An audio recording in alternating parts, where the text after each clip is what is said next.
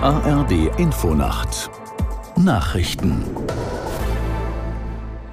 um 2.30 Uhr mit Ronald Lessig. An den Protesten gegen Rechtsextremismus haben sich gestern bundesweit mehr als 250.000 Menschen beteiligt. Eine der größten Kundgebungen fand neben Frankfurt am Main in Hannover statt.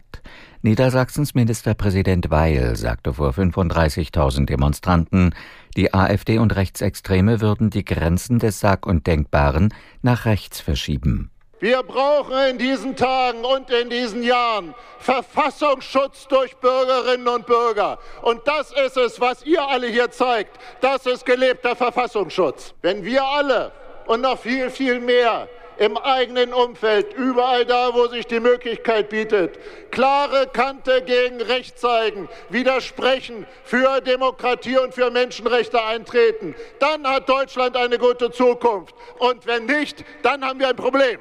Nie wieder ist jetzt. Niedersachsens Ministerpräsident Weil. Das Nettoeinkommen vieler Rentnerinnen und Rentner in Deutschland beträgt weniger als 1250 Euro im Monat.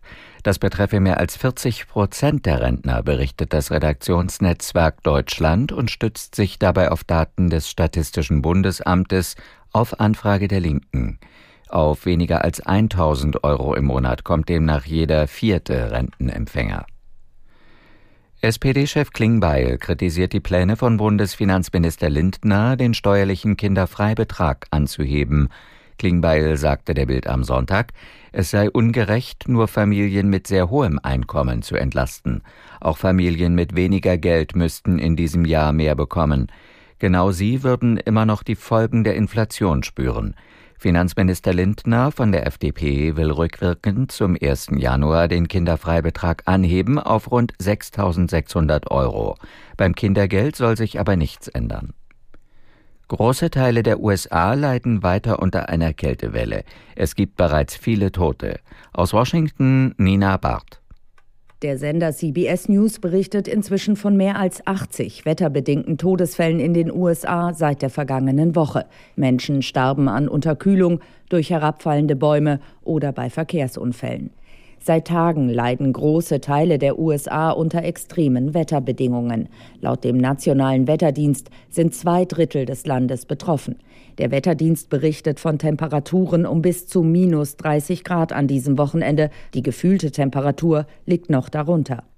Das Wetter in Deutschland. Im Süden meist klar, stellenweise Nebel, nach Norden hin bewölkt, plus zwei bis minus zwölf Grad. Am Tage viele Wolken, im Süden auch heiter, an den Küsten Regen bei 0 bis 8 Grad. Die weiteren Aussichten am Montag stürmisch bei 4 bis 11 Grad, am Dienstag bewölkt von Westen her Regen 3 bis 10 Grad. Das waren die Nachrichten.